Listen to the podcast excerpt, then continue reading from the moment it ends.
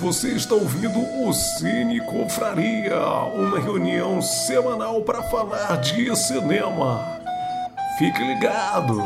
E aí, galera, boa noite. Sejam bem-vindos a mais um Cine Confraria. Nosso encontro aqui semanal para discutir cinema, livro, jogo e o que mais der na cabeça, né? Com as participações do Bruno, a gente acaba falando um pouco de novela também, de vez em quando, mas são assuntos variados relacionados à cultura. É, principal, cinema, o nome já diz, né? Cine Confraria. Para quem não sabe, nós somos um grupo de amigos que se reúne semanalmente para discutir filme, indicar filme e sempre um de nós diz qual filme todo mundo tem que assistir para a gente comentar sobre ele na semana seguinte. É... Hoje a gente tem a participação especial aí do Lucas. Lucas, dá um alô aí para a galera, por favor. Olá, olá. Queria agradecer o convite aí de vocês. Muito obrigado. Massa demais. Para quem não sabe, o Lucas ele é do podcast Outro Cast e ele sempre tem participado aí com a gente nas lives, nos comentários no YouTube. E a gente incentiva aí quem assiste depois, quem ouviu o podcast, participem ao vivo com a gente no YouTube, que a gente acaba interagindo aí com mais gente do que simplesmente os confrades e comadres aqui do Cine Confraria. Sempre muito bom o Lucas é um cara que sempre participa pra caramba, tem boas participações, bo boas observações. Então a gente pensou, a gente chama esse cara para participar um dia e hoje ele está aí participando com a gente. Valeu por ter aceitado o convite, Lucas. É isso, eu Além agradeço. do Lucas, do outro cast, a gente já teve participação também da Larissa, Japa Hobbit, já participou aqui com a gente, foi no episódio. Alguém lembra qual foi o episódio? De qual filme? Acho É, do Cervo Sagrado. Isso, Do Cervo Sagrado. é, o sacrifício do servo sagrado, né? É, a, a Japa participou. Fica aí a dica, quem quiser assistir esse episódio, a gente discutiu esse filme maluco. Está lá, vale a pena assistir. E o filme dessa rodada é um filme dinamarquês escolhido pelo Bernardo. Mas antes, é, dá uma novidade aqui, né? É a primeira vez que a gente está anunciando que agora o, o Cine Confraria é podcast também. Então, além de acompanhar aqui no YouTube e ver esses rostinhos lindos né, que nós temos, você pode também optar por não ver nossa cara, o que não deixa de ser uma vantagem, e só ouvir a gente no seu, na sua plataforma preferida aí, Spotify, Deezer, Google Podcast, ou direto lá no Anchor, você acha o nosso podcast. A gente não colocou tudo lá ainda, a gente vai colocando aos poucos, mas já tem dois episódios lá. E se você estiver ouvindo isso no podcast, é, então esse episódio já vai estar lá também, né? É, então, além de você poder procurar aqui no nosso canal do YouTube todos os episódios de todos os filmes que a gente já comentou, agora você tem essa opção também de podcast. Não esquecendo que vocês precisam nos ajudar a chegar a 100 inscrições no nosso canal do YouTube para a gente poder melhorar nossa URL ali e ficar barra Cine Confraria. Por favor, se inscrevam, manda para os amigos se inscreverem, para a mãe, para a avó, para o pai. Manda aí para a galera se inscrever, que ajuda muito a gente. É, já tem participação aqui no nosso chat ao vivo. A Japa tá falando, vocês roubaram o Lucas da gente. Não roubamos, esse aqui é um empréstimo. o Lucas vai participar ainda aí do outro cast. Fica aí a indicação para vocês de novo. É um intercâmbio sadio. Isso, o o nosso intercâmbio que vai intercâmbio. acontecer mais vezes, né? A Verdade. Monique já participou do, do outro cast, a Japa já participou, eu tô participando, e em breve mais participantes do Cine Confraria vão participar do outro cast. Aí fica o mistério de quem vai ser. Olha aí, fica aí um spoiler, né? um teaser. Tem aí novidades. Mas é mais de um, isso eu posso dizer, é mais de um. Ó, já, já ficou mais difícil. Não, ficou mais fácil, na verdade. Mas hoje a gente está com um coro aqui extremamente masculino. A Monique e a é. Sheila não vieram hoje. Depois vocês puxam a orelha delas lá, que não vieram participar. Então, hoje vocês vão ter que aguentar só a gente mesmo. Mas vamos, já que a gente já está começando aqui, Micael, fala aí para a galera, dá um alô. Boa noite, pessoal. Legal? Só digo que não tomem com certeza as suas deduções até que elas se provem verdadeiras, hein? Ó, oh, foi enigmático, hein? Nossa. Bruno, dá o teu alô aí pra galera.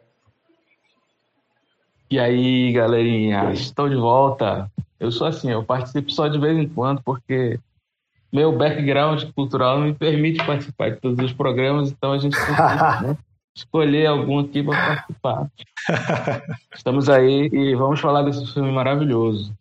Adorei, muito bom, viu? Então, vamos lá. Massa. Dá o teu boa noite aí, Bernardo. E aí, gente, boa noite. Como o Chico não está aqui, eu vou dar o recado de bebam água. eu esqueci de trazer minha água para cá, já acabou minha água. Só tinha um restinho de tarde. Se eu ficar sem voz aqui é porque eu não bebi água.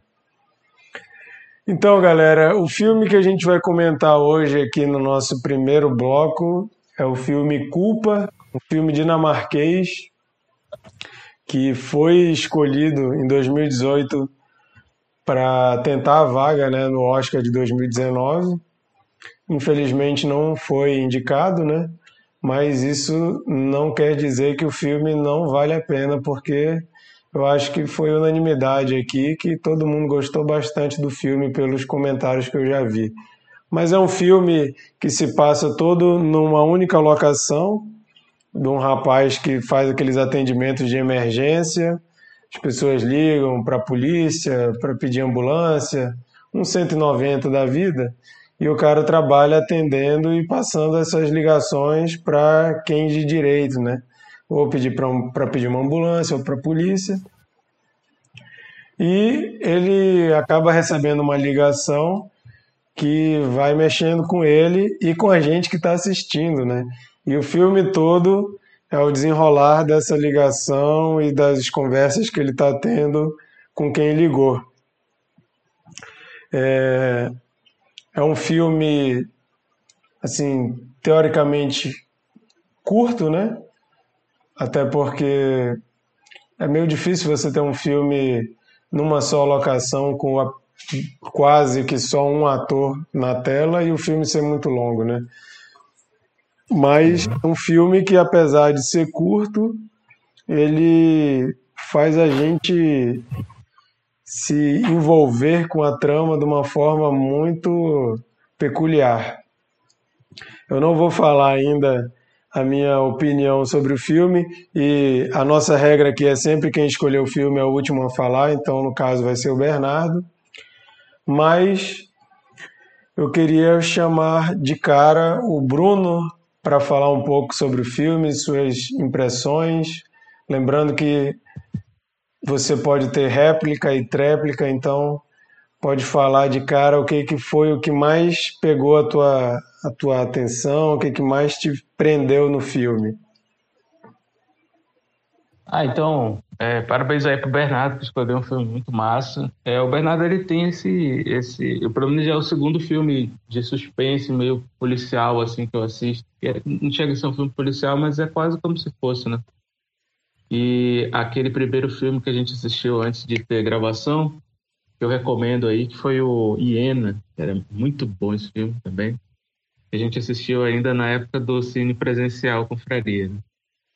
E é assim, e eu costumo não, não ter muito contato de trailer, eu sou meio assim igual o Marquito, não gosto muito de ver trailer, não gosto muito de ler sobre o filme, né? E quando eu comecei a assistir o filme, eu tava bem que botei, botei uma tela aqui e tava trabalhando. E aí eu achei que aquele primeiros minutos do filme era quase como se fosse uma introdução, que ia acontecer outra coisa. e aí foi passando, foi passando 10, 15, 20 minutos de filme, eu falei, não é uma introdução, é... isso é o filme, né? E uma coisa que eu, me prendeu, é, acho que o roteiro é a coisa mais bacana do filme, né? É, parabéns pro, pro roteirista, é, pro cara que escreveu os diálogos. O filme não é nem um pouco cansativo, apesar de ter uma locação apenas, ele não é nem um pouco cansativo. Eu não me senti como outros filmes que, que usam essa narrativa de usar só uma pessoa o tempo todo, é, e que às vezes pode soar um pouco cansativo. Esse filme, no caso, ele não tem um pingo de, de, de bocejo, nem um pingo de, ah, meu Deus, esse negócio não vai rolar, sabe? Ele tem uma velocidade muito, muito boa, muito gostosa de assistir. E é, eu gostei bastante dessa questão. É, é muito bom quando a gente. O Cine Confraria ele tem esse, esse, esse aspecto peculiar aí também, nosso, que é o lance da gente, às vezes, ou por um acaso, ou porque a gente já viu a indicação do diretor, então já viu a indicação de outras pessoas aqui, né, colegas, da gente assistir alguns filmes que não tem certas obviedades. E esse filme ele é um que não tem essa obviedade. Ele lembrou o velho espírito de Shyamalan de no, no, no, no fim do filme dar aquele plot a gente fica, cara, o que está acontecendo aqui e tal, né? E, e também o lance de você não colocar. É, eu já, já vou falar do final? Não vou falar do final, né?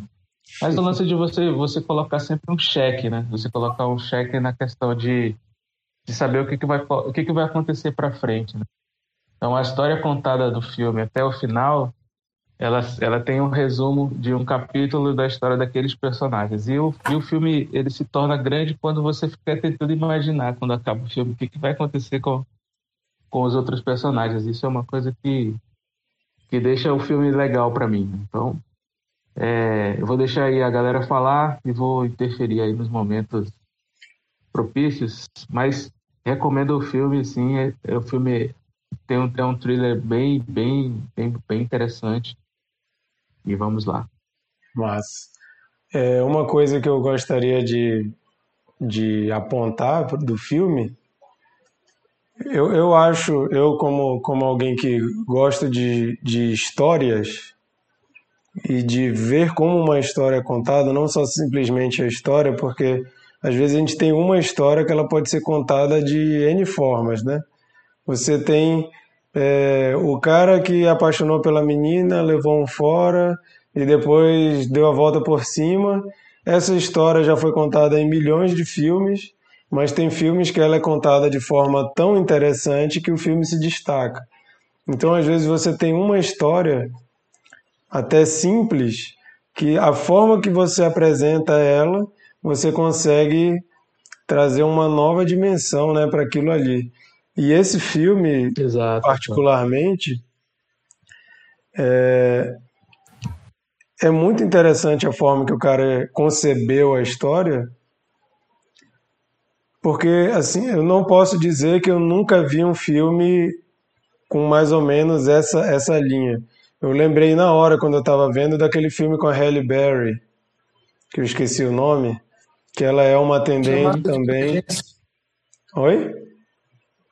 Chamada de emergência. Chamada de emergência. Que é um thriller também, né?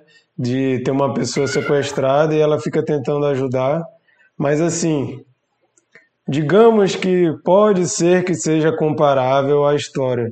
Meu amigo, esse filme está aqui, aquele está bem aqui, assim, né? É até desleal você comparar os dois filmes, sendo que o Chamada de Emergência deve ter ali seus milhões de dólares não envolvi envolvidos, porque além de um elenco de peso, você tem toda a máquina ali de Hollywood, e cena de ação pra caramba, porque não fica só na Halle Berry, né? Fica mostrando o que tá acontecendo. Então tem perseguição, tem aquela coisa toda. E esse filme que a gente assistiu deve ter sido muito barato, assim. Talvez não barato para os padrões brasileiros, né? Mas mesmo assim deve ser um uhum. filme barato. E você vê assim como eu uma história. Mesmo os padrões brasileiros deve ser um filme barato, eu acho. É, também acho. Eu acho que é. é. Mas assim, você vê uma história bem contada, sem muitos recursos. Aí me vem à mente também o, o Balconista do Kevin Smith, que é o primeiro filme dele, que foi filmado todo na, na, na loja, e ele filmava sem dinheiro nenhum, e a trama toda é naquela locação, e para mim é o melhor filme dele até hoje. E quando eu vi esse filme, o, o, Balconista, eu lembro que eu fiquei na cabeça com: bicho, se o cara tem uma história massa e ele consegue contar isso de uma forma barata, não tem blockbuster que barre, né? E esse filme para mim ficou muito. Eu ficava assistindo pensando: caramba, bicho, olha como esse cara conseguiu fazer essa história ficar tão doida dessa forma, né? Então, falando um pouco assim de, de forma que, que a história é contada, eu vou passar para o Lucas, nosso convidado, para falar um pouco de que, que chamou a atenção dele, o que, que ele achou do filme de forma geral. E assim, ó, Lucas, se quiser dar spoiler, não tem problema não, viu? A gente está se segurando aqui, mas se quiser falar de alguma coisa aí que entrega o filme, pode ficar à vontade. Vou tentar não, não dar spoiler, mas é. Cara, é, é assim, eu, eu não assisti o, o filme né, que a Japa participou, né, o, o do Cerro Sagrado, mas é, eu assisti um outro filme do Yorgos Lanthimos que era o da Rainha, que é um filme muito, muito bom também. É, e é um filme mais longo, que é, tem umas, umas viradas ali, mas é, é, é meio confuso. Imagino que seja um filme de, de de orçamento muito alto, né, por exemplo. Mas eu acho que é, é, é, sempre uma grata surpresa quando a gente gosta tanto assim de um filme que não é de Hollywood, né? É, como ano passado a gente, é, falando por mim, né, eu me apaixonei muito por Bacurau e, e o Parasita também, que foi assim um dos melhores filmes que eu já vi na minha vida. É, e, e, mesma coisa que o Brunão, agradecer o Bernardo pela indicação desse filme, que, cara, que filme foda, mano. É, essa semana eu conversei bastante com o Bernardo e, e, e, assim que eu acabei de ver o filme, eu já mandei uma mensagem para ele, tipo, uau, que filme foda. É, um filme cheio de viradas, e assim, um filme é, rápido, não é um filme longo, o filme tem 1 hora e 25, se eu não me engano. É, e acontece muita coisa no filme, cara. Tipo, chegou no, no em, em, um determinado momento do filme que eu é, mexi o mouse assim para ver quanto tempo tava faltando e tinha 25 minutos de filme só e eu pensei, putz, que, que, que mais que pode acontecer nesse filme, cara?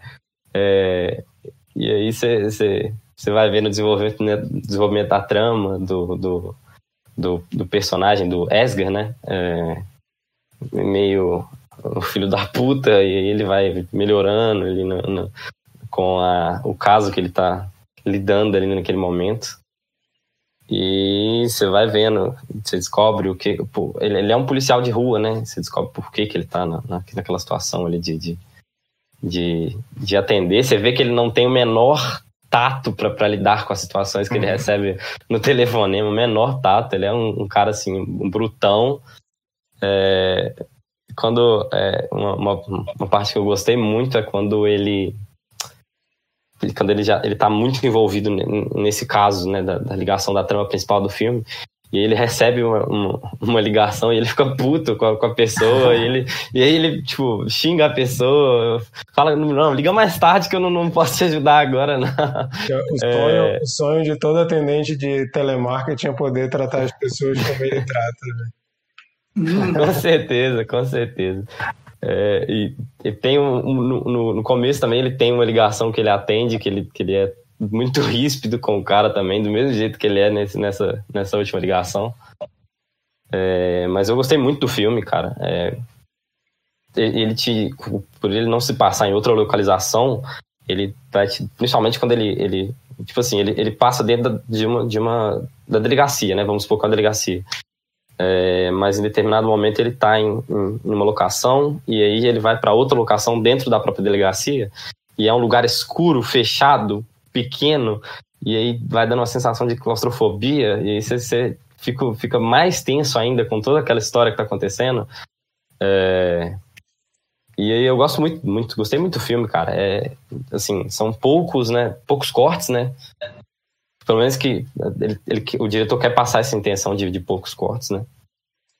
Mas, e, e, é isso, o filme tem um ritmo muito bom, a história do filme é muito boa, os plots do filme são muito bons, tem dois plots que você fica tipo.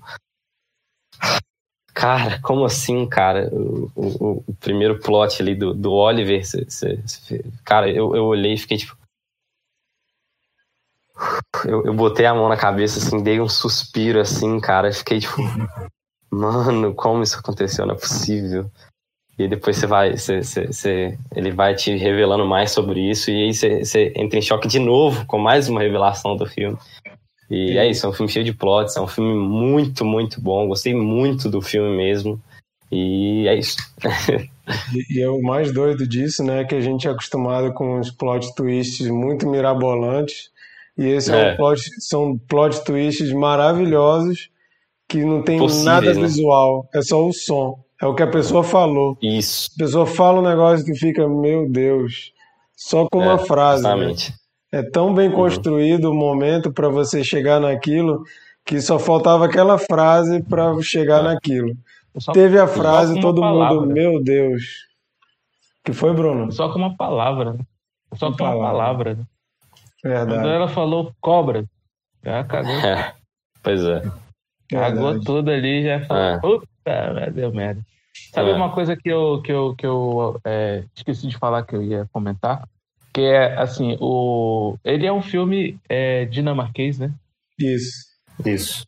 Sim. É, e, é, e é curioso como a gente tem essa ideia, às vezes preconceituosa, de que é, os países europeus, os países, o país dinamarquês não vai produzir um, um filme que tenha esse, esse grau de emoção. Isso é por ignorância, né? Ignorância é minha, inclusive, assim.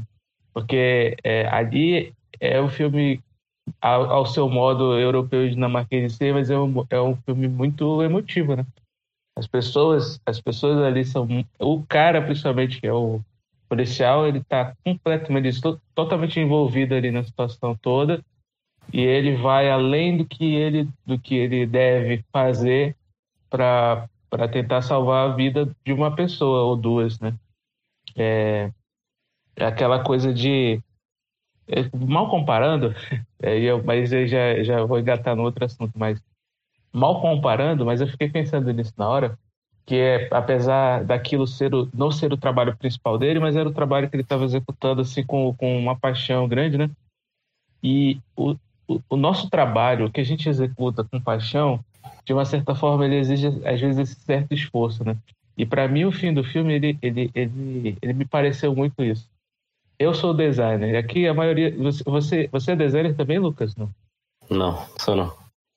É, então, é, o Marqui, Marquito e o, e o, e o Berner são, são designers também, né? A gente se conhece por isso, né? Por, por, por estar é. trabalhando às vezes no mesmo meio e se conhece daí. E design é uma profissão difícil. Não é uma profissão tão perigosa quanto do, do cara, né? Mas ela é uma profissão difícil, né? E assim, eu imagino que todas as profissões também passam por isso, de, de, de ter esse lance do sacrifício para a gente ir até o final. Ele, por exemplo, ele foi, ele passou do ponto dele ia dar merda, ele ia perder emprego, ia perder carreira, ia lascar todo. Pela segunda vez, porque né, ele já tinha o começo do filme já revelava que ele tinha passado por uma treta, né? E assim, quando aconteceu e, e, e, o final do filme, que tem aquele final, final, e ele dá aquela aliviada, aquela respirada funda de conseguir, é, isso me deu uma. me deu me puxou muito para a questão do meu trabalho e do trabalho de todo mundo, que é quando a gente passa por todo o sacrifício de todas as coisas que a gente faz, é, mas no caso do nosso design, por exemplo, às vezes o projeto fica bom ou dá certo ou sabe? A gente faz uma identidade para um cliente, a gente faz uma marca, a gente faz um, um site, um projeto que deu certo. Apesar de todo o dor de cabeça que tu passou com o cliente, de toda a dor de cabeça, madrugadas que tu passou que tu podia ter ficado com tua família não ficou, sabe? Essas coisas assim. Todo o trabalho exige esse certo esforço, né? E esse final, para mim, é, simbolizou muito disso, né? E, e quão nobre é o trabalho que é desse, de uma pessoa como essa, de de tratar com vida, né, cara? De, o cara conseguiu salvar uma vida. Isso deve ser uma coisa absurdamente recompensadora. Né? Eu, eu, eu, e ele transpa, é, transpa, transpareceu naquela hora, naqueles segundos de final para mim, assim, essa, essa, esse alívio e esse senso assim de eu cumpri meu dever, entendeu? Tô todo cagado aqui, tudo lascado, minha vida tá uma merda, amanhã eu vou, provavelmente eu vou ser preso, mas hoje eu consegui cumprir meu dever. E isso foi muito massa. Mas... Queria só apontar um negócio. Pode falar. É, isso que o Bruno falou de filme europeu, eu tava conversando com vocês antes que eu assisti Solares, e é um filme muito bacana também, que vocês têm um episódio aqui no canal. Hum. Mas é outra coisa que eu não falei na, na, na, minha fala é que a atuação do, do cara é muito boa. Eu não, não, não parei para olhar o nome do ator, mas o cara carrega muito do filme com a, a, porque tipo assim, quando você não tem coisas, muitas coisas para interagir, você tem que demonstrar tipo totalmente, né? E, e, acho que principalmente os olhos dele ali, né? É, entregam muita coisa pra gente. E hum. outra coisa é a questão da família, né? Não só a família que ele tá ajudando, mas como ali, eu acho que no final, ali, quando ele acaba, né? Ele pega o celular e ele liga para alguém. E penso eu que ele tá ligando para a esposa dele. Mas é, tem essa questão da família, né? Do amor da, da menina pela mãe, até do, do, do marido pela, pela esposa também, né? É, que tentou ajudar ela ali né? naquele momento ali. É, é. Então, acho que é, é uma história também sobre família, o uhum. filme também. Eu é, vou passar para o Mikael, mas queria falar, o Lucas falou aí de atuação, e eu acho que um dos desafios desse filme, desse tipo de filme, é você não deixar ele chato, aí você depende de atuação na câmera, no caso do cara, atuação só com voz de todo mundo que ligou pro cara, que tem que soar autêntico, né? E tem que passar emoção também só com a voz, som e iluminação. Tudo isso são coisas que pesam muito nesse filme. Às vezes a gente nem repara, mas se você prestar atenção, o som ele é importantíssimo para ir causando as tensões e tudo mais. Micael, é. fala aí um pouco. Posso, eu posso falar uma coisa rapidinho, só, só para não perder a linha Pode. antes da minha vez? é, vocês falaram aí da atuação dele, mas é, tem alguns atores ali que aparecem de relance, que a atuação deles também é, é mínima, assim, só que é super importante. Só olhares, assim, é. em alguns momentos que são, que são muito importantes também. Quando ele está fechando ali a persiana, a gente vê as pessoas olhando aos poucos, assim, sabe? São coisas super sutis, assim, mas que são super importantes para deixar o filme mais, mais fiel, assim, né? Para a, a história mais fiel. É, Só isso. Fica, fica, claro, fica claro que todo mundo no escritório está meio desconfortável com ele ali dentro, né? Que sim, aí a gente sim. fica sabendo que a, a, gente fica toda hora pensando, né? Aconteceu alguma coisa e está sendo punido por alguma coisa, até porque por, pela forma que as pessoas interagem com ele, né? Ele é meio que um outsider ah. ali mesmo. Vai lá, Micael. É, você falou, do Marquito, você falou da, da, da, atuação dos, dos, das pessoas que ligam é, eu queria destacar principalmente da Iben, né, da mãe, que é muito, muito boa a atuação, é, atuação vocal, né? E da criança, cara. A criança também tem uma atuação, assim, muito, muito boa, muito boa mesmo. Que, que quando a criança liga, você já, já, já, já fica totalmente mexido ali. E, é. e no arco da criança ali é, é, é muito forte isso. Verdade. Ó, a Japa comentou aqui que baixou o filme, mas não assistiu porque ficou com medo de ficar com medo. Japa, fica tranquila que esse ah, filme não é de dar medo. Assista Olha aí, tranquilo. Ó. Mas não, mas o não. Bruno, o Bruno aqui, ó, é o cara mais cagão do Cine Confraria e não.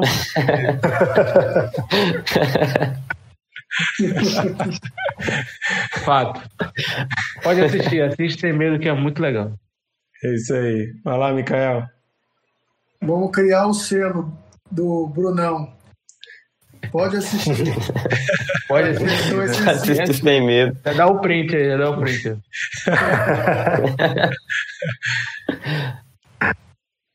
gente, é, por experiência, né, de ver filmes, a gente sabe que não é porque o filme é, ele é fechado num lugar só, numa única locação, que ele vai ser monótono, né?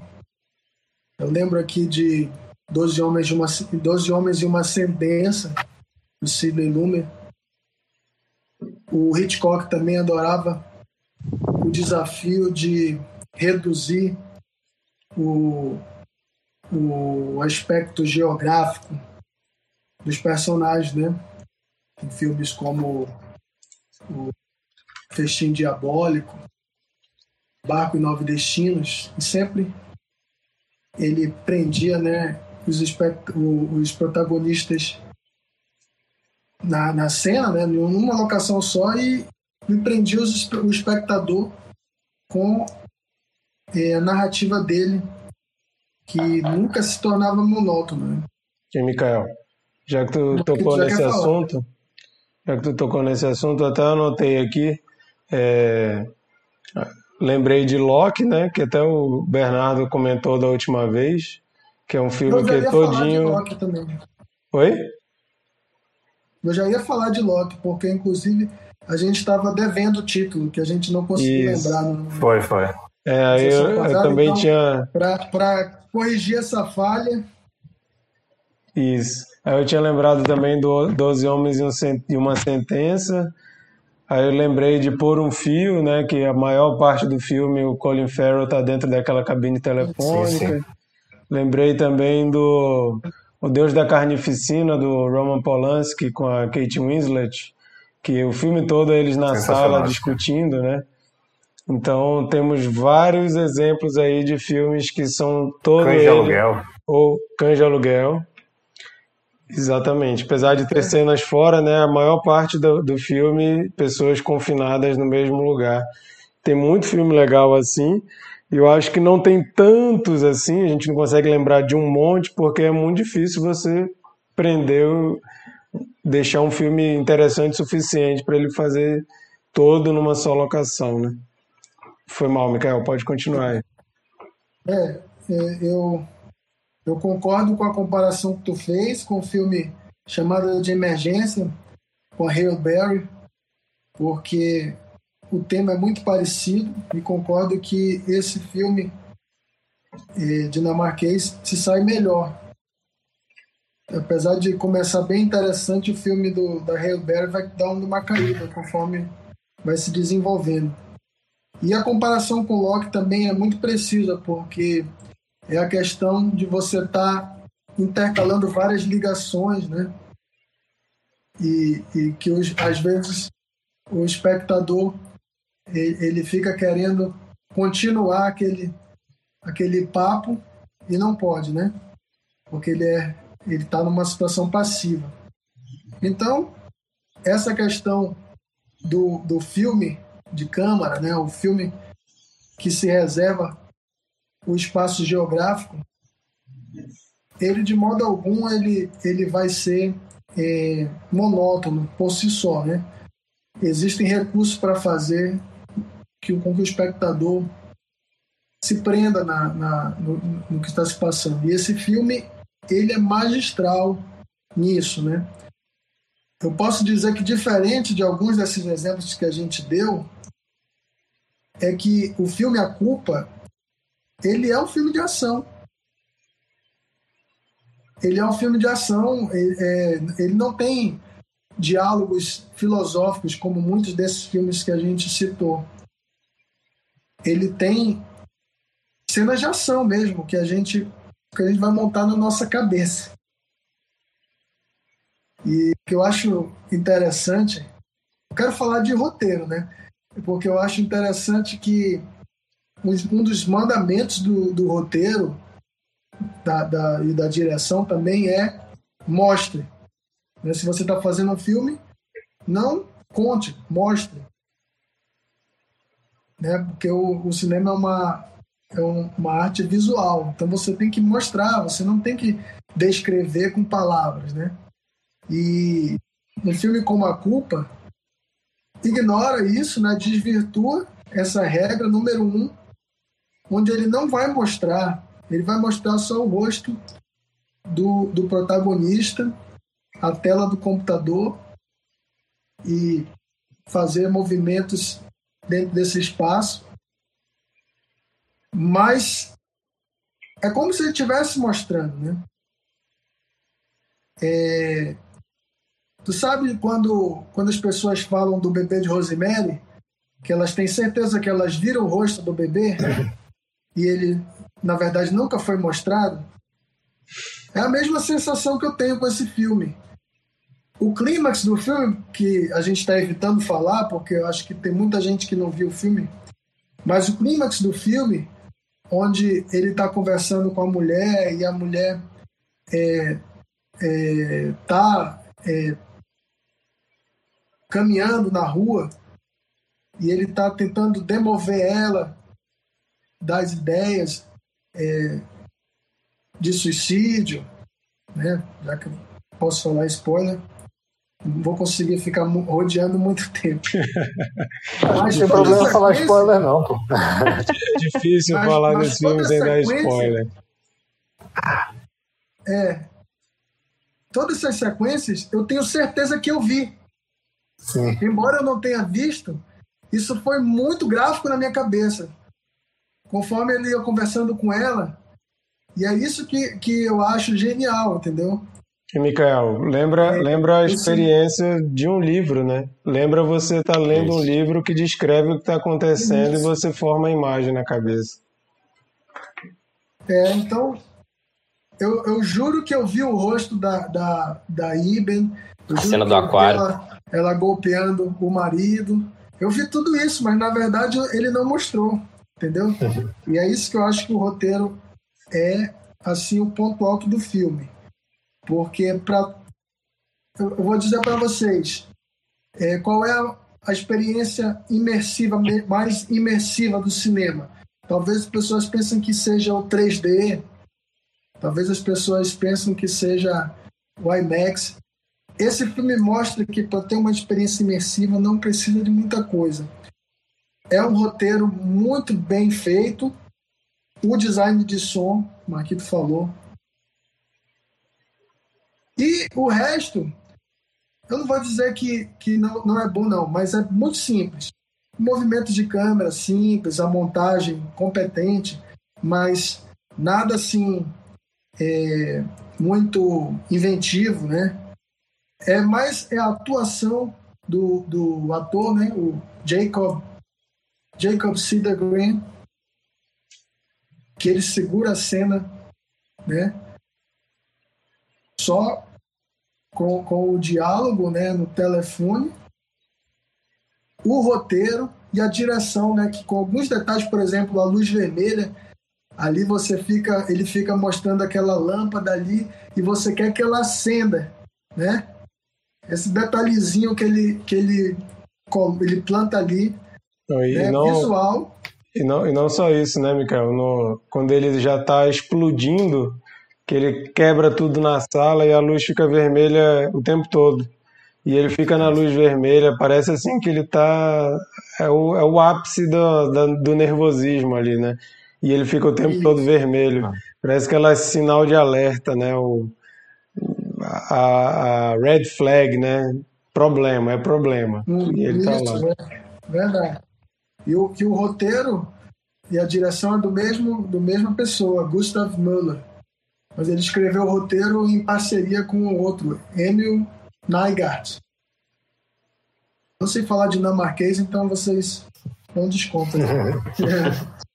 Mas o roteiro não é só isso não, gente. É a questão da do, da construção do protagonista, né? Porque esse filme é praticamente em tempo real, né? Eu não sei se eu poderia afirmar que é em tempo real, mas eu vou, vou dizer que sim, né? Que o, a uma hora e meia que a gente vê o, é, é, o filme é uma hora e meia da vida do protagonista. Mas nessa uma hora e meia ele vai construindo o que é o, o, o que esse protagonista é e o que ele está passando, né? O Lucas falou como ele foi ríspido, né? Em duas situações, eu gostaria só de acrescentar que é diferente. No início do filme, a gente é, descobre que ele está de saco cheio, aquilo ali para ele é uma punição. Uhum. Ele tem uma audiência né, é, no, no dia seguinte, que poderá levar ele de volta às ruas e é tudo que ele quer, que aquilo ali para ele é um saco. Então ele está ali, imagina, né, um, um turno, né, último turno que ele tem que fazer aquilo, ele está de saco cheio.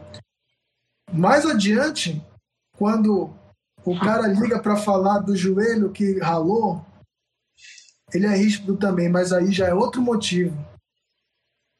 Tu já tá com ele, porque tu pensa, ele não, não dá para perder tempo com isso. entendeu? Ah, é isso mesmo. Então é, é, é, um desenvolvimento sutil, ele vai nos dando pistas sobre, sobre ele, né?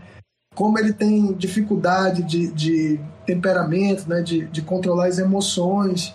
E aí a gente tem a informação de que ele está separado, a gente tem informação de que ele teve um problema que a gente só vai descobrir no final qual foi esse problema, que é relacionado ao trabalho. Enfim, várias pistas que a gente vai montando que esse cara, ele não é assim um, um policial dos mais do, é, é, tranquilos, né? Ele tem a sua truculência, mas ele tem também um, uma determinação, né? Que vai te fazer é, é, ficar com ele, de, de ser cúmplice dele, né?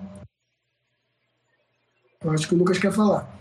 É, eu queria só falar que ele tem um isso que você falou agora me lembrou que ele tem um ele tem um quê de Capitão Nascimento, né? Ele é um cara que é total, ele, ele segue as próprias regras e também ele me lembra o é.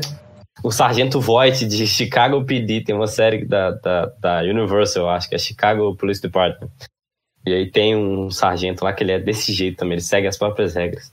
Mas o que eu queria falar mesmo é que esse filme mostra também o quão pouco tempo é necessário pra você ter um desenvolvimento de personagem muito bom, cara.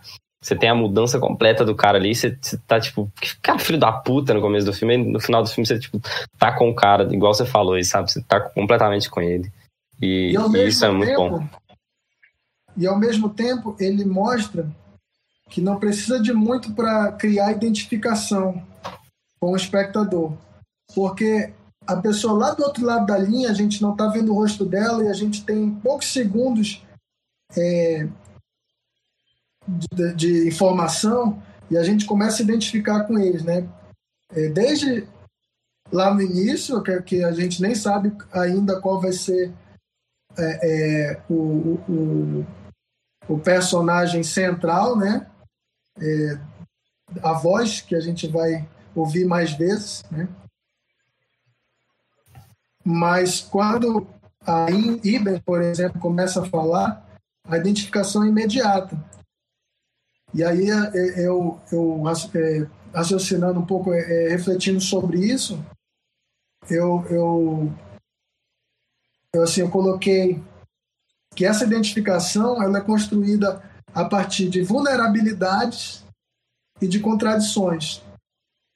A pessoa que está numa chamada é, urgente, né, de emergência, ela está vulnerável e isso já causa uma, uma identificação imediata. E as próprias contradições dos personagens, em poucos segundos, né, é, nos, nos é, remonta à nossa própria experiência né? de vida, daquilo que, dos nossos medos, das nossas inseguranças. E, enfim, é, eu acho então que o roteiro é o principal instrumento aí de todos para construir essa história, mas destaco também a atuação do, Jacob Sedegren e também a direção, né? Uhum. E só para dar um recado, eu acabei de descobrir que tem um projeto em pré-produção para refilmar esse filme. Para variar. O Antônio Fuqua, o Antônio Fuqua é o responsável e o Jake Gyllenhaal é o ator escalado. Ah, não. Então, ah, não. Eu, quero, eu quero só. Ele é dinamarquês um também, não é? Quero deixar um recado para o Antônio Fuqua e para o Jake Gyllenhaal, caso eles estejam assistindo. Não precisa. Existe. Não precisa. É. Massa. Bernardo, você que está se coçando aí, pode falar. Tô nada, cara. Vocês já falaram bem pra caramba. é, pois é, é, fico feliz que vocês tenham gostado do filme. Eu gostaria de dizer que eu já indiquei esse filme antes no Cine Confraria, não para ser o filme da rodada, mas como indicação mesmo de filme da, da semana. Ninguém, ninguém deu bola. Ainda bem que eu. Não. Estava, estava na minha watchlist, mas estava meio perdida. Ah, tá. Então, enfim, resolvi dar esse, esse empurrãozinho aí, ainda bem que deu certo, todo mundo gostou. Mas, enfim. Isso foi tipo é... aquele pássaro que está ensinando o filho a voar e dar um empurrão no abismo. Aí né? a gente tem que né? abandonar as asas. Todo mundo voou, ainda bem. Mas então, vocês já falaram bastante sobre, sobre roteiro, sobre esse, esse clima de tensão que o filme constrói muito bem, né? Eu acho que, que esses são os pontos fortes. Ele, ele, ele começa ali com, com, com o protagonista, né, o Asgar, é, é, atendendo aqueles chamados de emergência e tal. E, e, e é engraçado, conforme ele vai é, caindo naquele buraco ali, né, que, que, que se torna a história, é, tudo vai se tornando mais é, fechado, né? Ele sai de um, de um, lugar onde tem algumas pessoas ali. A, a princípio aparecem as pessoas, depois é, eles, eles diminuem a profundidade de campo, as pessoas viram só um borrão. Aí de repente ele sai dali, entra numa sala, Aí depois de um tempo ele vai lá e fecha as persianas e aí a, a luz a luz abaixa e tal. Ele constrói um clima de tensão é, muito bom esse filme. E de fato a atuação dele do, do, do, do ator é sensacional. Ele carrega de fato o, o, o, filme de uma maneira muito é, muito boa, muito muito legal. E é, quanto a isso, quanto a, quanto à história, é, eu achei eu achei um filme muito muito interessante. Ele, ele de fato prende a gente. É, como vocês já falaram, a, a, a, ele trabalha muito com a imaginação. Me lembrou também. Eu, eu, eu, eu gosto muito de ler livro de, de é, suspense policial e tal. Então, para mim, foi é, me, me remeteu muito a isso. É... Mas tem, tem uns pontos que eu queria, eu queria falar aqui. É, um deles é, é, o seguinte: o filme ele mostra muito como é fácil a gente se envolver emocionalmente é, com uma história criada na nossa cabeça, né? Ali a gente está vendo um cara que ele, ele é, está fazendo a coisa certa e a gente compra essa ideia. A gente, a gente também é, é, quando, quando chega aquela parte da, da ligação da pessoa que fala que caiu da bicicleta, se machucou, a gente mesmo fica, pô, desliga esse negócio, cara, não, não, não, isso não, importa, tem uma coisa mais importante aí. Então, é, mostra como é fácil é, você imaginar algo e, e, se envolver com isso. E, e, e, Outra coisa é que o filme ele nunca nos engana quanto ao caráter do, do protagonista, né? Desde o começo ele fala, ele, ele mostra que ele está envolvido em algo, que, que ele está tramando para não ser condenado, é, mas isso não nos impede de ver ele como um, um herói, assim, é, tentando fazer de tudo para salvar aquela vítima, aquela, aquela pessoa, e a gente torce por ele, é, é, simplesmente a gente ignora o fato de que ele é, é um ser ali que está é corrupto, né? Ele, ele, na verdade, ele é, um, ele é um policial meio bem, bem fascista, pelo que a gente vê. Ele, ele é um. Ele é. é o, e, e o filme. Como? Um cara truculento, talvez. Sim, é um cara truculento. É, e, e, e é, ele, ele, ele mostra por que, que é difícil dialogar também com esse tipo de pessoa, sabe? Muito truculenta. É, eles, é, é, os fascistas eles não são simplesmente aqueles vilões da Era de Ouro, né, dos padrinhos e tal, que fazem maldade simplesmente por fazer. O cara jura que ele está fazendo a coisa certa, ele jura que está... É, é, foi mal, mas eu vou, eu vou dar o um spoiler aqui. Tá, vou, vou, tentar não dar. Spoiler, spoiler é, se você não quer ver essa parte muta aí. Quando o Bernardo terminar de fazer o spoiler, ele vai fazer um sinal assim que acabou o spoiler. ok, ok. Quem estiver ouvindo o podcast, então, sinto ele... muito, mas não dá para dar nenhum sinal vou, vou tentar, vou tentar. Então, ele jura que está fazendo a coisa certa, ele jura que, que, que agiu certo é, é ao fazer aquilo que ele está sendo julgado, que ele está tentando fugir da condenação é, ou, ou, que ao menos aquilo foi um efeito colateral. Na cabeça dele, apesar de, de, de tudo, ele acha que ele merece estar livre e ele jura é, é, que, que é certo o que ele faz. Sabe, não, não é que ele, que ele seja aquele vilão que, que está fazendo a maldade, não.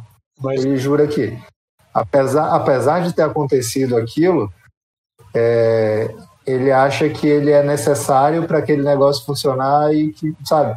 Tanto que, que é, é, é, em vários momentos as pessoas questionam as atitudes dele no filme. Cara, você está indo além do que você deve fazer. E, e, e, assim, existe um porquê de, existir, de, de terem esses protocolos, né, no caso deles. É, mas... É, esse envolvimento emocional dele. Pode, pode falar, Marquito. É, eu concordo contigo, mas o filme dá a entender que depois de passar por essa experiência, existe uma certa redenção, né? Porque então, eu... quando ele vai conversar com um amigo dele depois, ele, ele meio que fala, cara, pode, pode falar a verdade, não mente por mim não.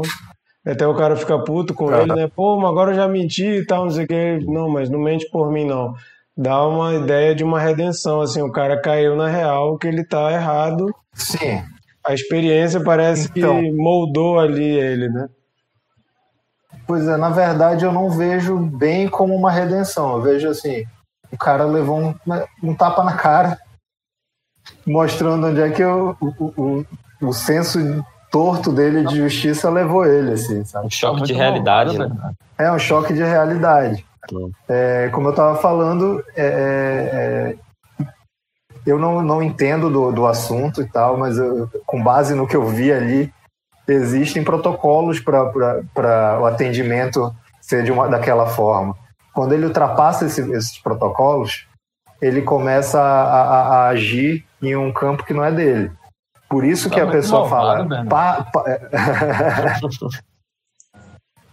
Quem que falou, Bruno? Não, assim, né, durante, durante o filme, eu torci por ele também, pô. Eu também, assim como todos vocês, tenho certeza, torci por ele também. Mas aí no final a gente vê que a coisa estava toda errada. Ele ultrapassou o, o, o, o que ele deveria fazer. Aí, e, aí... e, por isso ele quase ele quase não, leva não, não, a, tá muito malvado, não, peraí. eu acho Aí eu acho que a gente tem duas posições aqui totalmente contrastantes, porque o Bruno, no início do filme, falou, do, do, no início do episódio, falou de uma coisa tão linda assim, da forma que o cara lidou sim, com o problema, e o Bernardo sim, tá aqui, quando... tá chutando, chutando o argumento Olha, do Bruno. Eu vou dizer que eu concordo com o Brunão. Eu vou dizer que eu concordo com o Brunão. Eu também, eu Tim Bruno, é. Tim Bruno.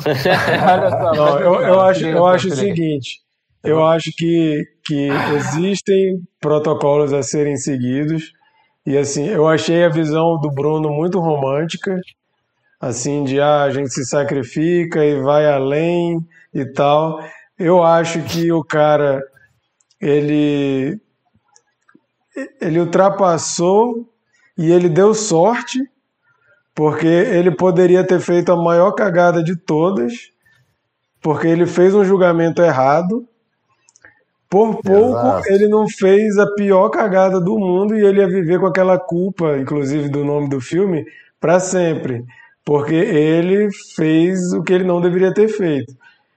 Pra sorte é, dele. A cagada até aconteceu, né? É, mas assim, para sorte dele. O Michael tomou uma pedrada deu, na cabeça. Deu para reverter a situação. Mas aí fica aquele dilema. Se ele não tivesse feito o que ele fez, talvez nada teria sido resolvido. E aí pode até dizer assim: bom, se ele não tivesse interferido, o cara tinha internado a mulher e tinha voltado para casa e tinha ficado com a Matilde lá de boa, porque o estrago já, em casa já estava feito. Agora, ele se metendo, ele complicou muito mais a situação e poderia ter acontecido aquela cena, por exemplo, que ele fala do freio de mão lá. Cara maluco, bicho. Já pensou se tivesse dado certo aquilo? Provavelmente ia causar doutor acidente com outros Marquito, carros também. Doutor Marquito, doutor Marquito, me permite uma parte, por favor, doutor Marquito. Peraí.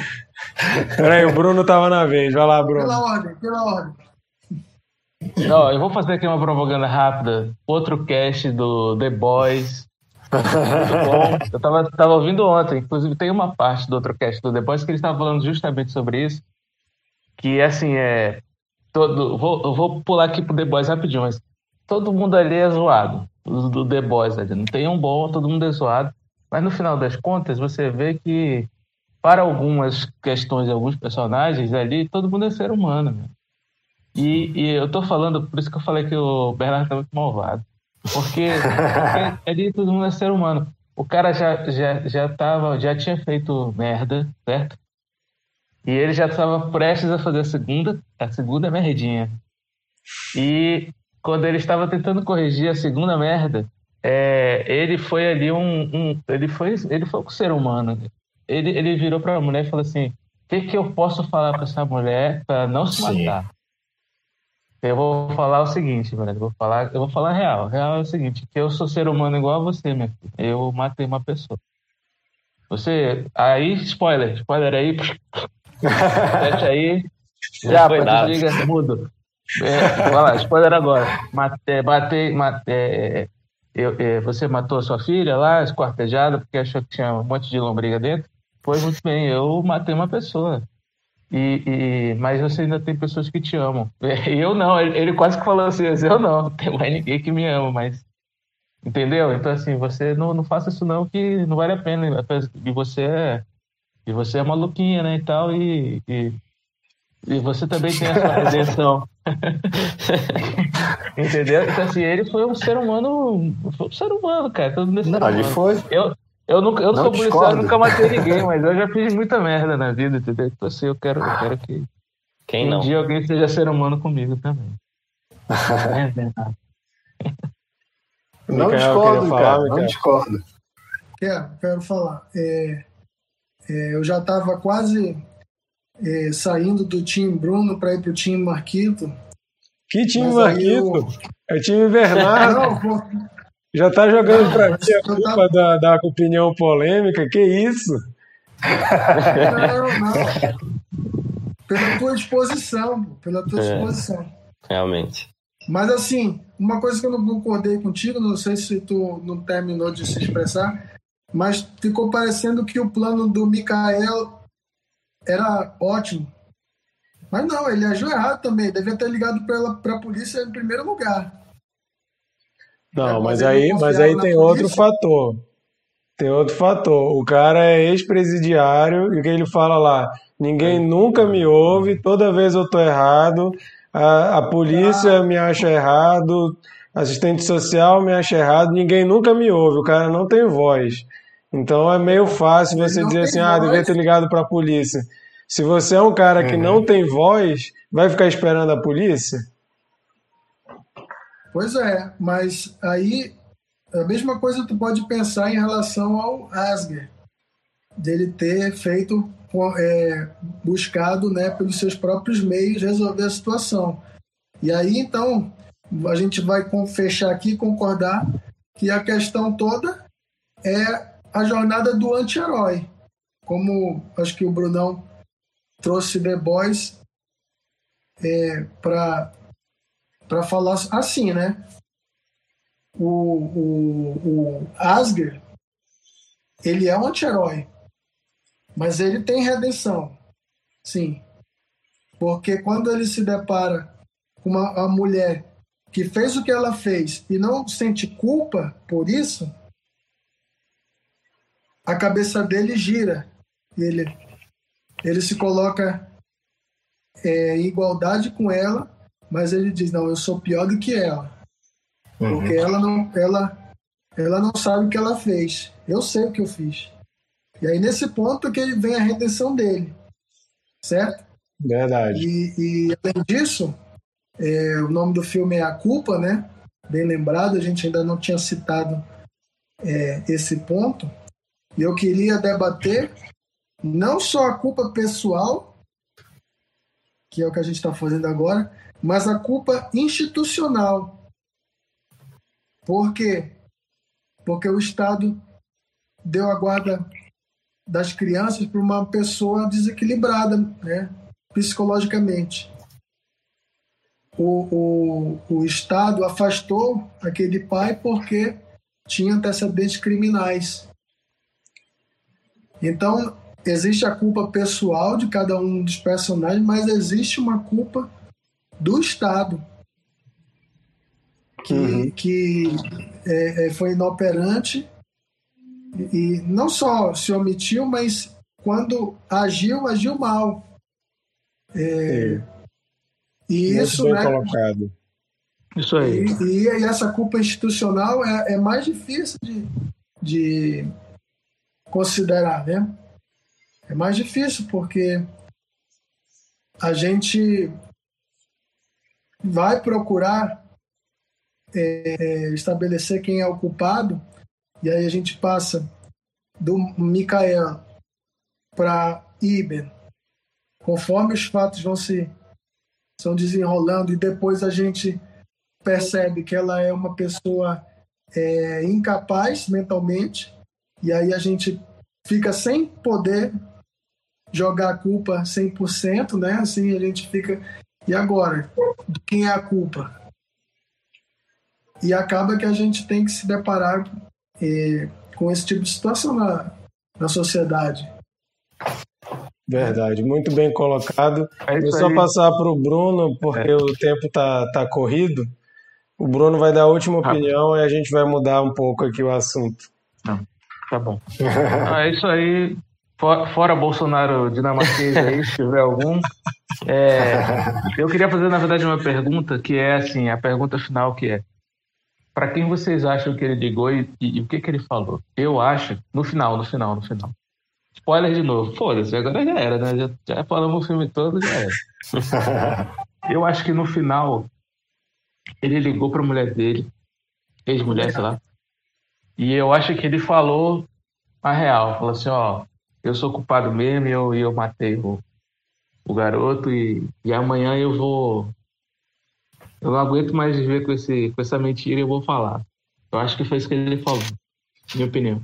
É, eu, acho que, eu acho que assim eu como ele acho. pediu para o amigo dele não mentir, mas eu acho que ali foi o momento da virada. Eu também acho que ele ligou para a esposa e como se o amigo dele não mentir, provavelmente ele vai se ferrar, né? Não sei se vai preso ou se vai só perder a. Não sei se lá na Dinamarca a polícia é tão ruim igual do Brasil que o cara pode matar e mesmo assim ele só deixa de ser policial, né? Ou vai ser punido de forma muito leve, mas provavelmente se ele ia para a cadeia amanhã, ele deve ter ligado para se falar isso, para se explicar. A mulher não estava mais com ele mesmo, né? Provavelmente ele tinha tava com um relacionamento muito ruim com a mulher para ela ir embora então acho que foi um momento de desabafar ali e talvez dar tchau. Tchau, tô indo pra cadeia. Lucas. É, eu fui pegar meu carregador desculpa, gente. É, eu tava. É, eu até respondi essa pergunta do Bruno na hora que eu falei mesmo, né? Que eu falei ali no, que no final do filme é, ele pega o celular, eu achei que ele liga pra mulher dele também. É, eu não sei, eu não sei se o, se o Mikael falou disso, porque eu fui pegar o carregador, mas eu queria só pontuar uma coisa, que eu acho que outra coisa que impacta muito na, na mudança dele também, é a decepção. Ele tem uma decepção muito grande ali com, com o que ele fez. A, a, gente também tem duas decepções, né? A gente, apesar de saber que o cara fez uma merda, a gente tá, tá, tá no meio do lado dele ali, e a gente descobre o que ele fez e a gente fica, tipo, meio impactado, né? E a, a, decepção também com a mulher também, que a gente estava totalmente do lado dela ali, completamente acreditando na história dela. E na hora que a gente tem a, a verdade, a, verdade revelada, a gente tem uma decepção muito grande. E eu acho que o ponto, um dos pontos principais de virada para ele ali, né, é, aceitar o que ele fez e tudo que aconteceu, foi essa decepção que ele também teve, né, que, foi muito impactante para ele. Só isso. É, até eu anotei algumas coisas aqui que acabou que não vai dar tempo de falar, mas já que o Lucas tocou nesse assunto, eu lembrei muito daquele episódio do Black Mirror do garoto da webcam, que você cria toda uma história na sua cabeça e é. no final, quando tem um plot twist, você fica, putz, tava é. torcendo pelo cara errado, né? Eu acho que é. tem um pouco a ver. Então, quem quiser procurar esse episódio do Black Mirror é impressionante. Não vou dizer que é muito bom, porque é muito bizarro. É muito bom de uma forma bizarra. Micael, responde a pergunta do Bruno, por favor.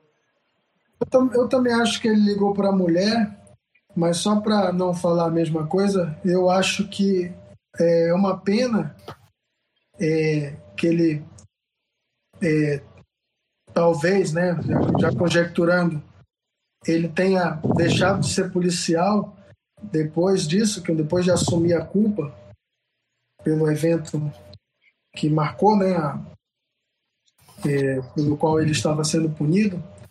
Eu acho que é uma pena, justamente porque depois dessa experiência ele tinha a oportunidade de se tornar um policial melhor, né?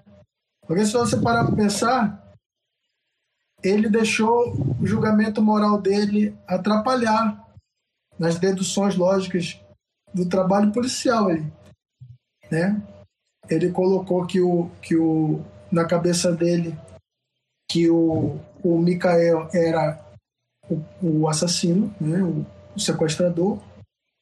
A gente também fez isso, mas a gente não é o policial, a gente não ele não poderia deixar as emoções atrapalharem, né, o julgamento dele. E eu acho que ele aprendeu essa lição. E aí, e aí seria a chance dele evoluir como policial, mas de repente ele não. É, é, essa justificação dele, né, essa redenção que, que, que poderá, poderia é, tirar o cargo dele de policial, quando ele justamente é, estava melhorando como profissional e como pessoa. Né? Eu já acho que ele tinha que procurar outro emprego, mas Bernardo, faleceu. deixa, eu, deixa o Lucas falar. Ah, o Lucas. É, é, rapidinho só, é, que eu acho que isso que, que o Mikael falou é muito interessante e muito importante. Que uma coisa é a polícia brasileira, que é uma das piores do mundo, que tem inúmeros casos isolados, né, de, de de assassinato sem, sem precisar, de, de estupro de policial com vítima. Né? É, é, e eu acho que o problema é reincidência, né? Acho que uma segunda chance todo mundo merece, mas se, se o cara é um merda, ele continua sendo um merda, que eu acho que não seria o caso dele, ele merece uma segunda chance. É, então é trazendo um pouco para a realidade isso do filme, né? O, o, filme também eu acho que é uma crítica à polícia também em si. Uhum. não só da, no caso da Dinamarca ali, né? Não sei como é a polícia da Dinamarca, mas aqui no Brasil a gente pode fazer esse paralelo com a, a, a truculência da polícia. A gente tem um personagem que é adorado pela população brasileira, que é um policial extremamente truculento. É... E é isso, acho que é também uma crítica à polícia. Desculpa, acho que é, prometo que é a minha última interrupção. é isso, fique à vontade. Né? Vai lá, Bernardo. É, respondendo ao Brunão, eu também acho que, que a ligação foi para a esposa. Eu acho que é unanimidade. Ah. E assim, acho que o, o Mikael colocou bem o, o, falando sobre a culpa do, do Estado ali também. Achei, achei bem interessante a, a observação. E eu gostaria de falar que vocês são tudo contra os protocolos de segurança lá, gente. Parem com isso. Aquilo, isso existe por um motivo, cara. Não, não sou não. Eu sou time Bernardo. E eu, eu, sou, eu sou procurador do Estado, então eu ganho o meu pão dizendo que o Estado não tem culpa. Olha aí. Olha só. Gente, o Mikael tocou no assunto aí também que eu tinha separado aqui para a gente fazer uma rodada. O tempo está meio corrido, então vamos fazer uma rodada bem rápida. Eu também considero que o protagonista é um anti-herói e eu queria que a gente pensasse, cada um falar de um anti-herói do cinema que mesmo teoricamente não sendo herói, não deixa de ser e você acaba torcendo por ele. Eu já vou começar falando de um filme que até indiquei há pouco tempo aqui na minha dica, que é Os Imperdoáveis. O personagem do Clint Eastwood nesse filme, que é um ex-assassino, né, matador de aluguel. O Will, Will Money, o cara que era um assassino conhecido, super temido, todo mundo fala como ele era um cara que matava qualquer pessoa e ele velho depois nesse filme, né? Depois de velho vai tentar matar um cara para conseguir o dinheiro. Assim, eu sou um cara totalmente adepto da não violência, mas no cinema eu me permito torcer pelo Will Money do Clint Eastwood nesse filme. Bernardo, seu anti-herói do cinema. Eu vou falar um anti-herói de quadrinhos. Também pode ser de cinema porque porque é, teve o filme, né? Mas o Rorschach, de, de Watchmen, que é um, um, ser bizarro, extremista, de extrema-direita, fascista. Porém, ele é o herói da história ali, né? Ele uhum. tá, ele tá investigando uma história ali e é, acho que ele é o, ele é o herói da, da, daquela, daquela história. Né? É ele. Mas, boa lembrança. Bruno? Olha, anti-herói é aquele personagem do Her, aquele que o Joaquim Phoenix faz. Não, mentira, eu quero fazer hoje um só sobre isso. Especificamente sobre esse porra desse personagem. Mas um anti-herói que eu botaria é Sol Guerreira, do Rogue One, o PSTO da galáxia. Esse aí é herói. Meu anti-herói predileto. Lucas, seu, seu anti-herói. Vou só citar um, e ó, aproveitando o, gancho do Brunão, Han Solo, porra, quer, quer anti-herói maior que o Han Solo? Boa. Cara contrabandista, mas eu vou, vou homenagear a Japa e vou falar de um filme que eu amo muito também.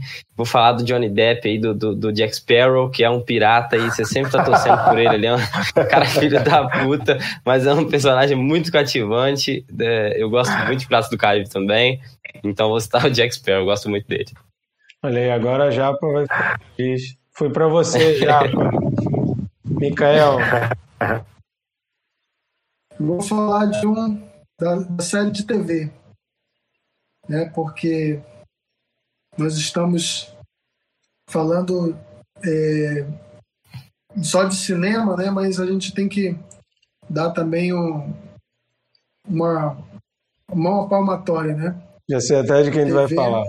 Tem Vamos ver eu se eu falar, sei. Eu vou, eu vou falar do, do Sopranos.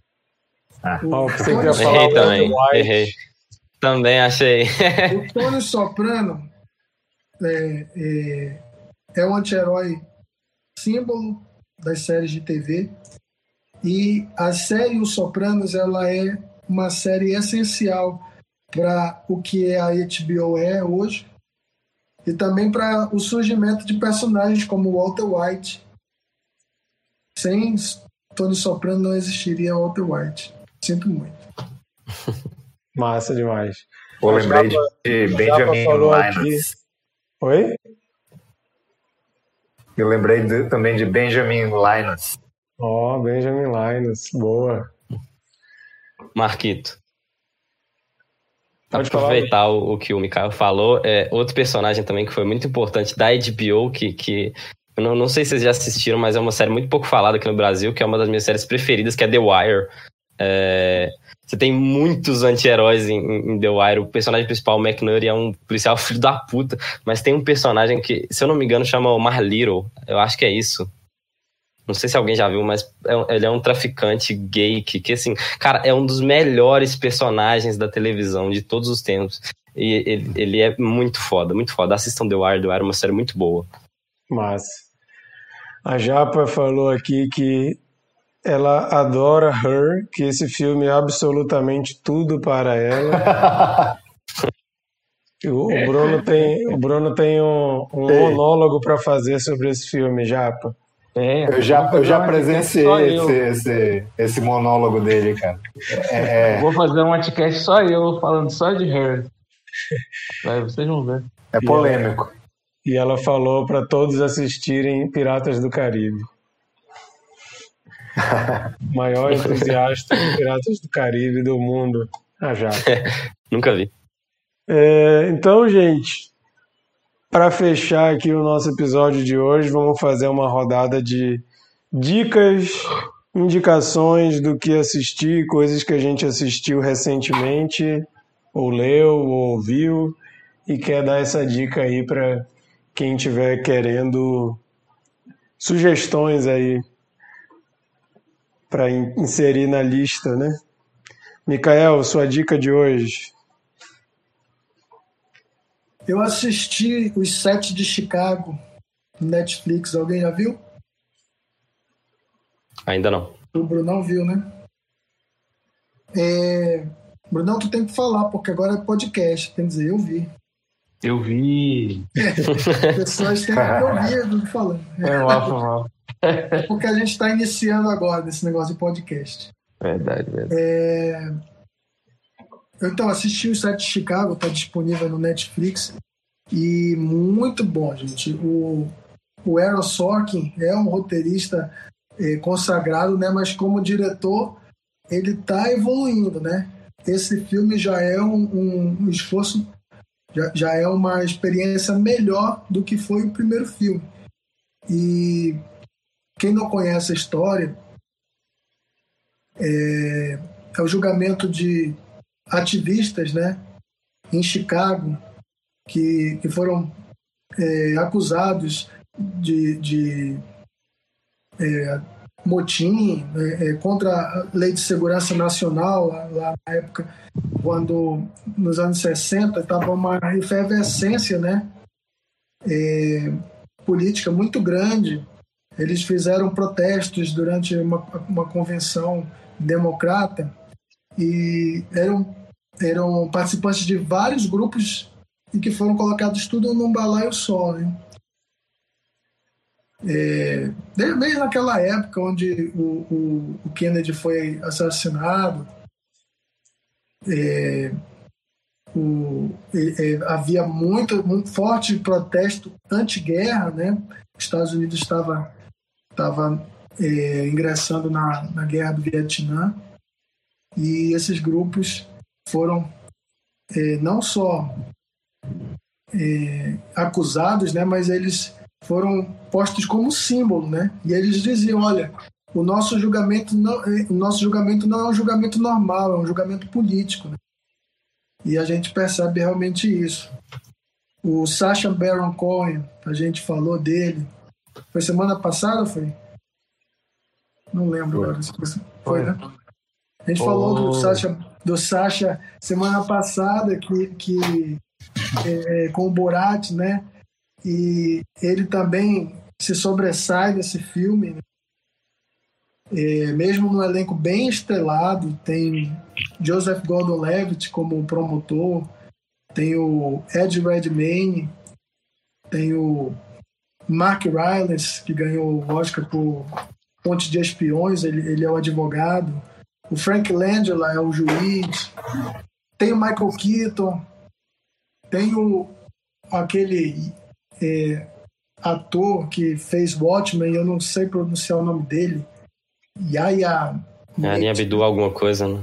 Yaya é, não sei o que. Essa daí eu ainda não consegui decorar. Enfim, num elenco tão estrelado assim que com certeza vai ter indicação ao Oscar aí, pelo menos para roteiro e para algum dos atores, talvez o Sasha seja. É, eu vi que eles escolheram colocar todos como coadjuvantes, né? Então pode ser que haja é, é, que eles percam voto um contra o outro, né? Que é um, uma estratégia, né? Mas que às vezes não dá certo. Mas às vezes também acaba indicando dois ou três no mesmo filme, né? Vamos ver. Beleza.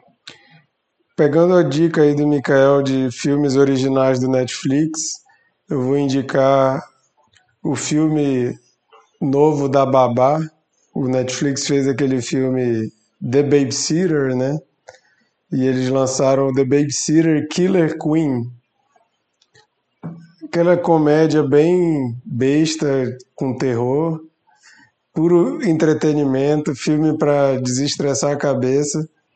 É, dirigido pelo MacD. Eu não sou muito fã do MacD no cinema, gosto mais dos clipes do MacD do que dos filmes que ele dirige. Mas esse filme eu achei bem legal. O primeiro eu acho ok, divertidinho, mas esse eu achei melhor que o primeiro. E é com a Samara Weaving, né, que virou a nova queridinha dos terrores atuais aí, mas não, não dos mais assustadores, dos mais divertidos, né?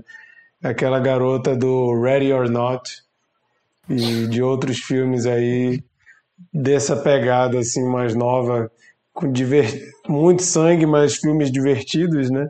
Esse filme tá mais assim, eu achei super engraçado, eu fui ver para desestressar a cabeça e é, eu ri muito mais do que eu achava que eu ia rir.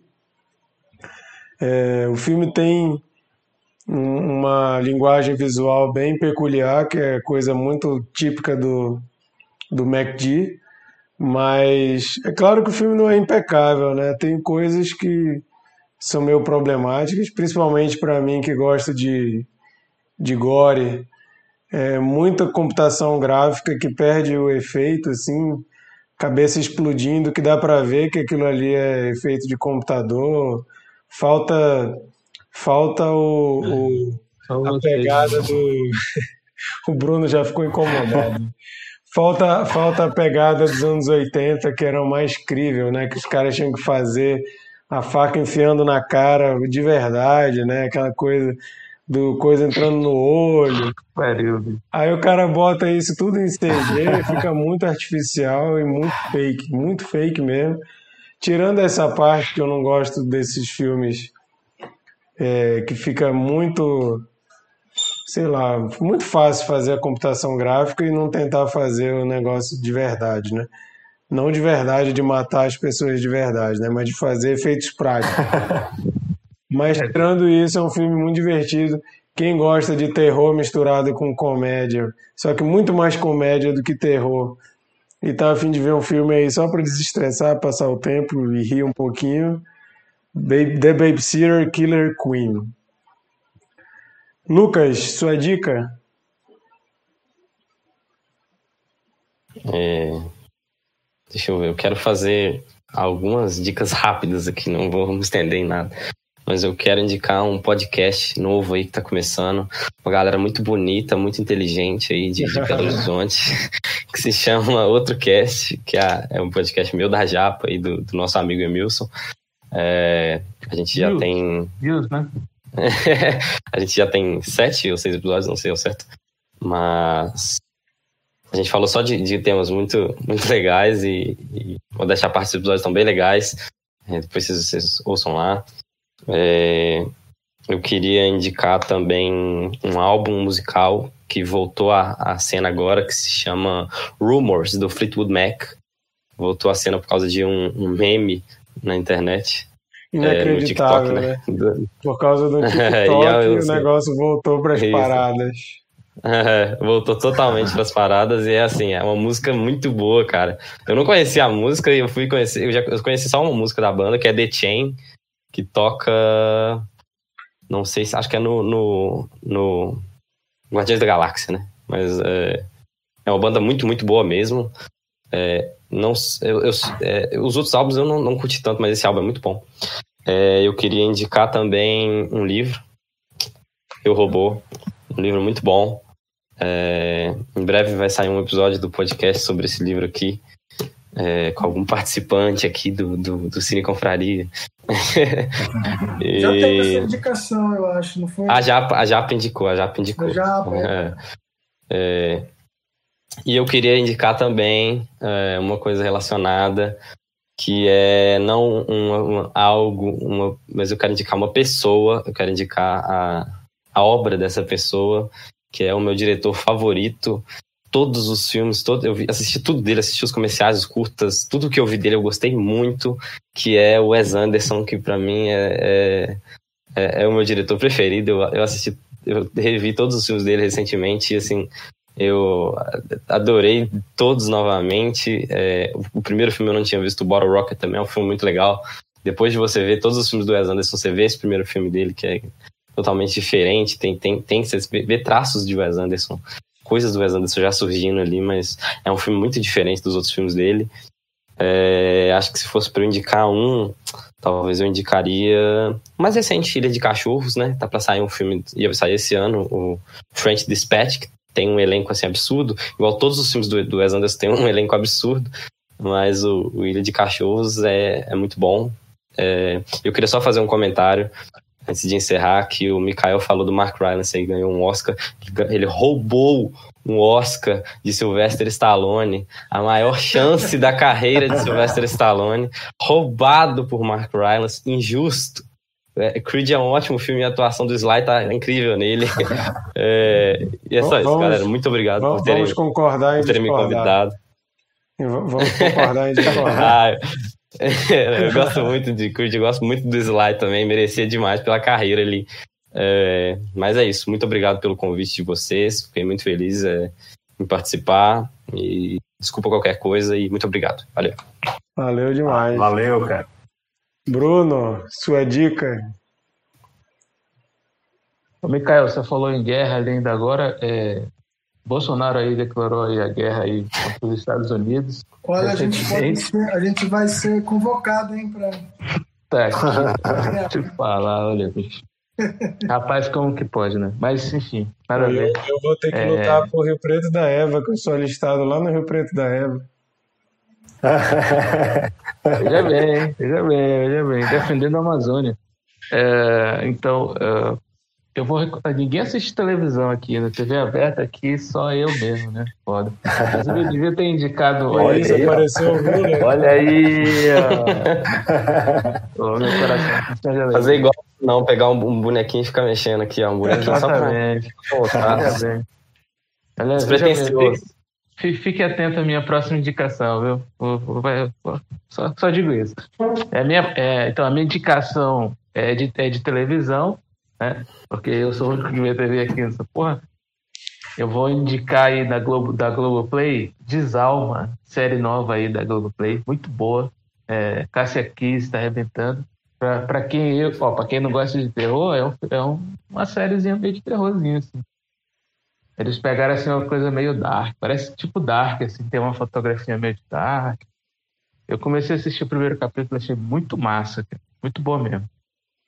E é isso, é isso que eu tô vendo. Eu tenho trabalhado esses dias, não tenho visto muita coisa.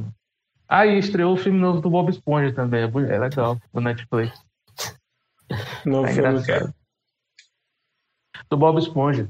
Ah, eu tô afim de ver também. Filme é legal, é bom, é legal a animação. A animação, é animação mó boa, né? É, cara. Eu não sei, até agora eu tô tentando descobrir como que eles fizeram. Parece um 3D, é, parece uma massinha 3D desenho. É. Não dá pra saber o que é, mas é, é bonito, é bonito. Acho que é esse que tem a participação do Keanu Reeves, né? É, é engraçado, cara. O desenho é muito engraçado. Mas, Bernardo, sua dica? É, minha dica eu quase não assisti filmes essa, esse, esses tempos, mas eu assisti o, o, Diabo de Cada Dia. Eu acho que não sei se alguém já, já indicou aqui, mas eu achei muito legal. Eu não lembro se eu indiquei, mas é... eu acho muito bom. Curti, curti muito. É, mas a minha dica mesmo vai ser é, outro podcast. Eu tenho, eu, tenho, eu tenho indicado podcasts, né?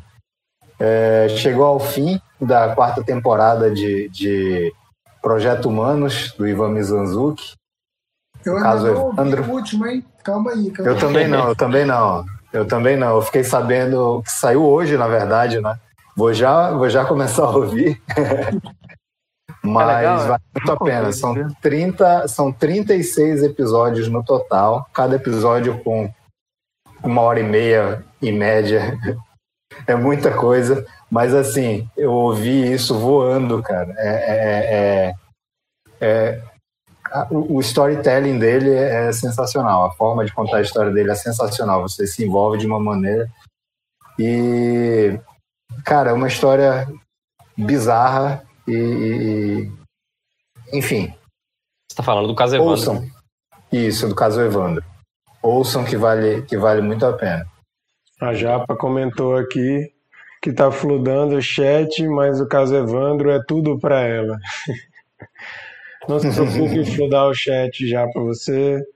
Tá em casa. vontade, Japa.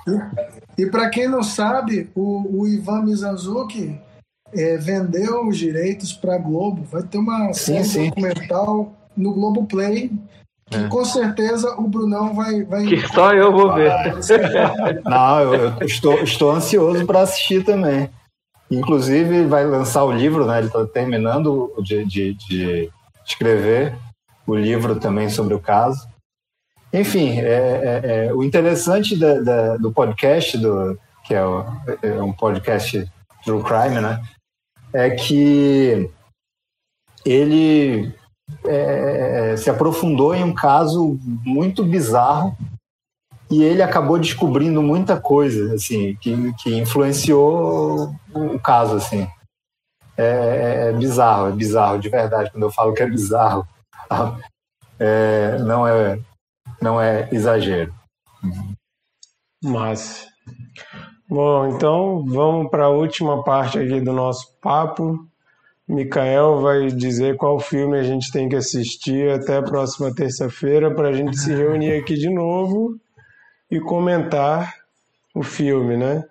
O Brunão ali tá torcendo para não ser terror. É, vai ser. Tá?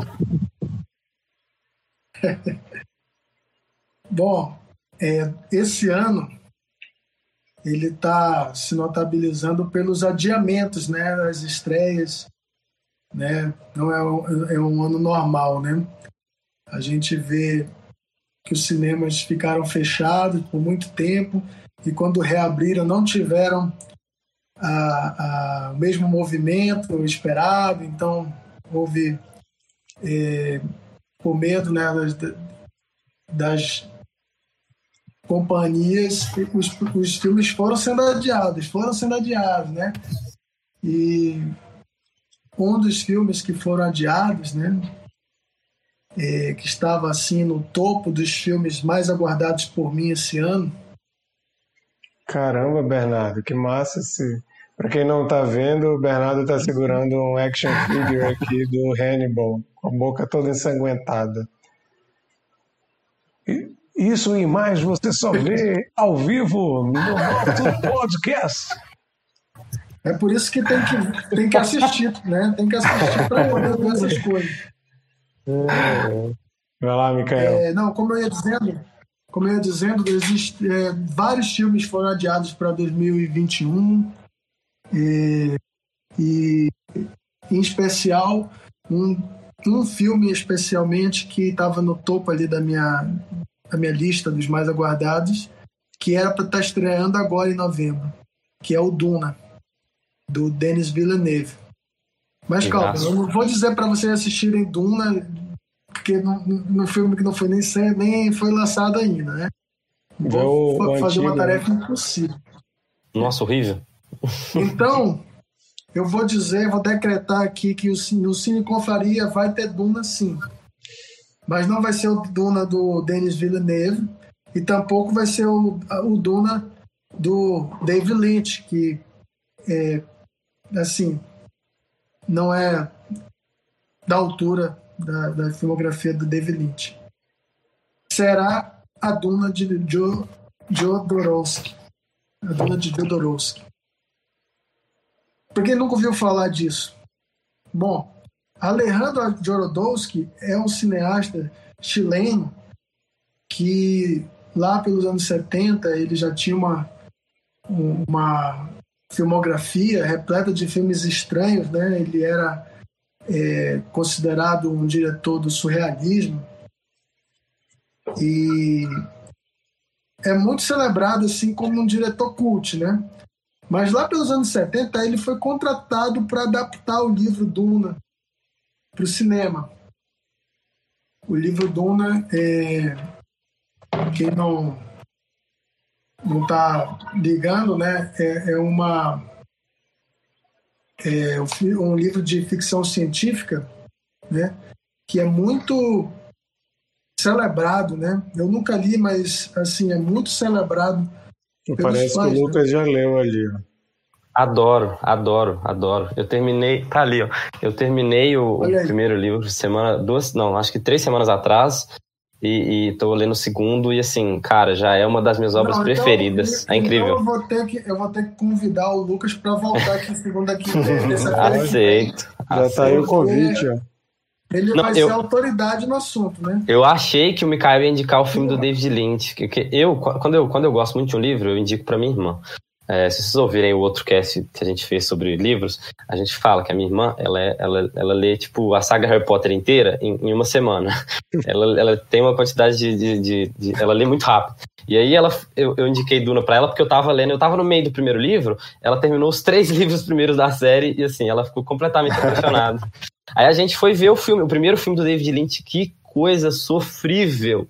Sofrível, horroroso. Então eu vou convidar vocês a assistirem, assim, é, como, deixa, deixa eu terminar aqui que eu acabei é, é, dando a entender que a gente vai ver o filme dos anos 70. Não, a gente não vai ver o filme dos anos 70 porque o filme não existe. Ele nunca conseguiu filmar o projeto Duna. É a história de um filme inacabado. Então, em 2013, foi lançado um documentário sobre esse projeto do Jodorowsky. Até lá vou conseguir falar esse nome. É, esse documentário fala sobre esse projeto inacabado. Então, é muito legal ver documentários sobre filmes inacabados, né? porque a gente fica no, no terreno do e si, né? Se, se esse filme existisse, se esse filme tivesse ido para frente, né? Tipo, então, já que a gente não vai poder ver o filme do, Nicolas do Cage Villeneuve, tivesse né? virado super. Eu ia falar isso.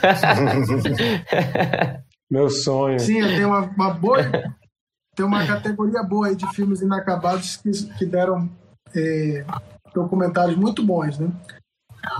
Então, resumindo, já que a gente não vai ver o Duna do Denis Villeneuve agora em novembro, a gente vai ver o documentário do filme que nunca aconteceu, A Duna de Jodorowsky. Maravilha. Top. É isso aí. Maravilha. Então, gente. E olha, eu fiz o convite no ar aí pro Lucas, porque ele, é. ele já leu o livro. Aceito, já, já, já aceito. O Lucas vai vir pela não... segunda vez, na terceira vez ele pede música. É, música. Vamos, Vamos concluir então aqui nosso episódio de hoje. Obrigado aí, Japa, que participou no chat. Obrigado, Lucas, que participou aqui com a gente, convidado hoje. Semana que vem, Lucas está de volta. Né? E vamos comentar esse filme que o Mikael falou. Obrigado aí, Bernardo, Bruno, Mikael, por terem participado também. Sheila, Monique, Chico, estão devendo aí, hein? Ouçam os outros Valeu. episódios se você estiver ouvindo no podcast. Se tiver paciência, olha lá no nosso canal do YouTube que tem todos os episódios lá. Se inscreva no nosso canal para a gente conseguir chegar a 100 seguidores e arrumar a nossa URL. E é isso. Assistam todos, comentem, ah, participem com a gente. E, e, os meus amigos designers aí não vão furar, hein, porque a participação de vocês nesse, nessa terça-feira para comentar esse filme vai ser muito válida. Beleza. Eu venho, eu venho. Eu venho, eu venho. Demorou. É isso. Obrigado, gente. Boa noite e até semana valeu, que vem. Valeu. Valeu. Tchau. Valeu, gente. Tchau, tchau. Tchau, até mais.